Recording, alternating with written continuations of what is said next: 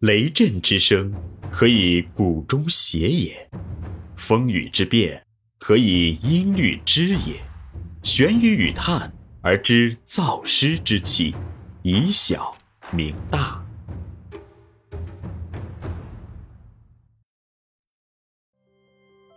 中国幼教事业发展的关键是园长，园长必须学管理、懂管理、会管理、善管理。中国的幼教才会有希望。欢迎收听玄宇文化独家出品的《幼儿园有效管理》，作者闫水金。第十九集：幼儿园管理与任务十一。幼儿园管理的基本任务十三。调动员工积极性是人力资源管理的关键任务。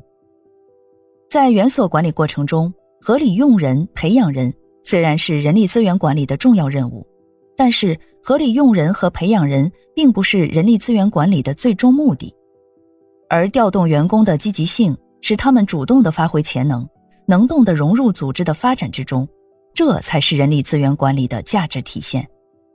那么，怎样才能够有效的调动员工的积极性呢？在这里，先要对影响人积极性基本因素有所了解。在此基础上，再深入思考如何调动员工的积极性。这个问题不仅是一个值得探讨的理论问题，也是一个值得探索的管理实践问题。我们可以说，幼儿园管理的有效性往往取决于管理者对员工调动积极性的力度。一、影响人的积极性因素。人的积极性是指人在一定的目标引导下，处于能动状态下的心理活动。及其外在表现，也是人在追求预期目标时所产生的一种内在力量。这种力量的形成及其强弱程度会受到各种因素的影响。人的积极性从根本上说是来源于人的需要，是受人的不同动机支配的。一个体动机，人的积极性通常受到个体自身的需要和动机的影响。这种对个人所需要的物质利益和精神生活的追求，会产生强烈的愿望。例如，为了获得较多的经济收入、改善个人的处境、满足个人的某种兴趣爱好等，都会成为个人的动机因素，而引发人的积极性。二、团体动机。